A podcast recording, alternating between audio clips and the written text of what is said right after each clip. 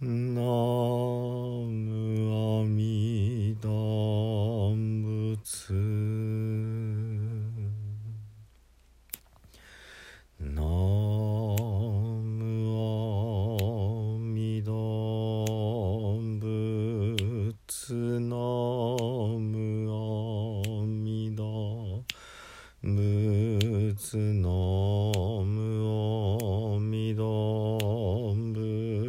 スの無をみどぶつ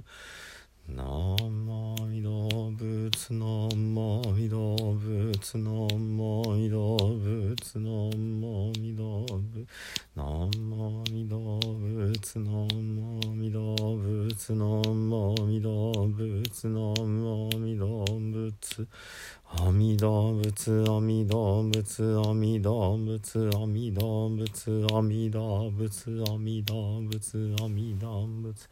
阿弥陀仏阿弥陀仏阿弥陀仏阿弥陀仏阿弥陀仏阿弥陀仏阿弥陀仏阿弥陀仏阿弥陀仏阿弥陀仏ナム阿弥陀仏。皆さんこんにちは。三田参道の増大臣です。えー、ちょっとね20回にもわたって長かったえー、栄心法話のね一つのシリーズが終わりました。えー、何の話をしようかなと思うんですけどもまああのある方からね、えー、仏教の、え、言葉仏教語についてね分かりやすく、えー、いろいろ話をしてほしいと、えー、リクエストをいただきました。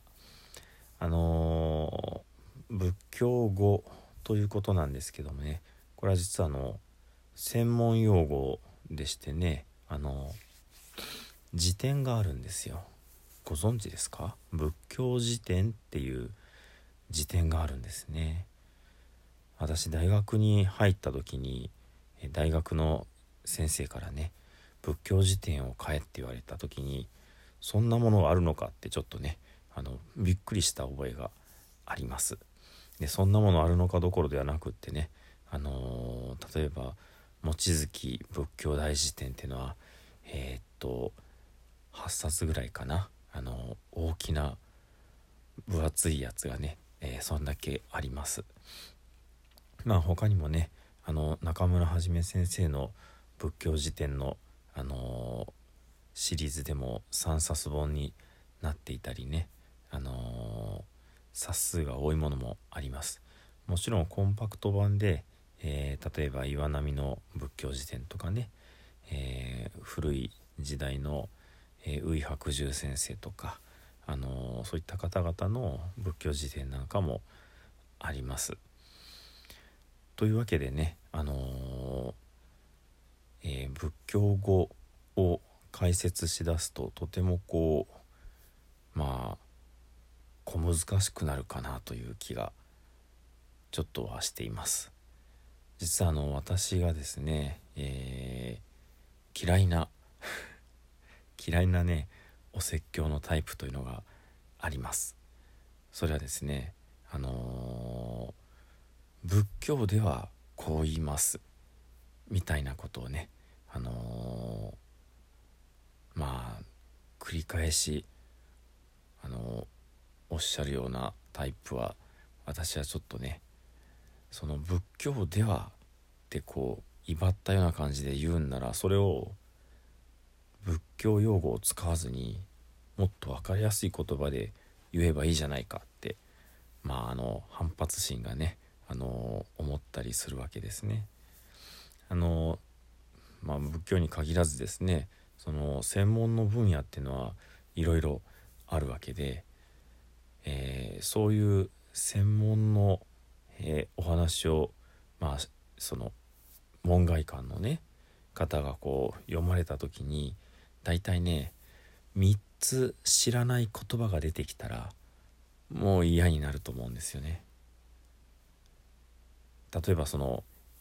えー、英語を勉強しててね3つわからない単語が出てきたらまあつどつど調べればいいんでしょうけれどもなんかこうちょっと重たい気分になってくるそんなことないですかね。ですのでまああのー、一つずつ取り上げて3つ喋らなければいいじゃないかっていうところもありますけれども、まあ、あのどうして、えー仏教語なるものがね生まれたのかっていうところを考えるとですねそれはですね、えー、新しい、えー、概念は新しい言葉を必要とするんですね。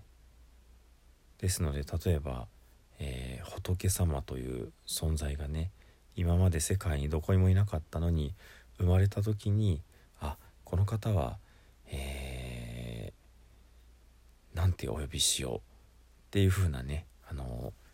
どう表現すればいいのかっていうことのこう模索が始まるんですね。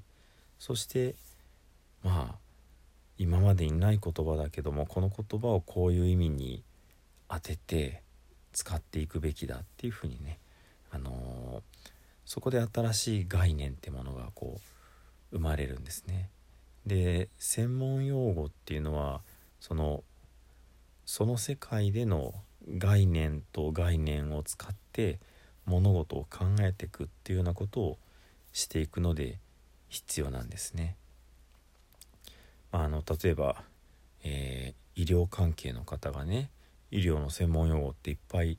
あります私が聞いてももうちんぷんかんぷんですけれどもそういうものを組み合わせて、えより高度な医療ということをね、あのー、まあ、瞬時に判断して提供できたりするわけですね。それと同じように仏教の専門用語も、まあ、お坊さんの中ではその、えー、通じるようなね言葉として、えー、いろいろとあるわけです。でも私がこうやってね、あのー、インターネットで配信している法話にそこまでのことはね、あのー、必要ないと思うんですよね。まあもちろんあのすごくすごく仏教のことを勉強して詳しい方向けに番組を作ればねもちろんそういう話し方もできるかもしれないんですがまあ私自身がその一般の方とお坊さんとのこう入り口付近でうろうろしてるのがまあ性に合ってるかなっていうふうに思っています仏教のね素晴らしさを簡単な言葉でこうお伝えできるっていうことの方がまあ私のやりたいことかなっていうふうに思ったりもするわけです。まあとはいえねあのー、一つずつ、えー、立ち止まって、え、解説するということはね、あのやっぱりまあ一つの新しい知識を得てそれがねあの点になっていくわけです。でその点が増えてくると点と点がつながって線になっていくで線が何本もできてくるとその線と線を組み合わせてあの、まあ、美しい、えー、模様が描けるようになるかもしれないそんな感じでね、まあ、あの気長に、えー、仏教の言葉のね、えー、解説というものもしていったらいいかなというふうに思います。まずあの、え、最初にね、あのお話をしておこうかなと思ったのは、えー、天国と極楽の違いということですね。これあのまあ根本的にはいいんですけどもね、あの混ぜて使っていただいても別に構わないとは思うんですけれどもあの仏教の、え、考え方の中ではですね実は結構この2つは違うものになるんですね。まず天国まあ天国という言い方ではなくって天ですけれどもね。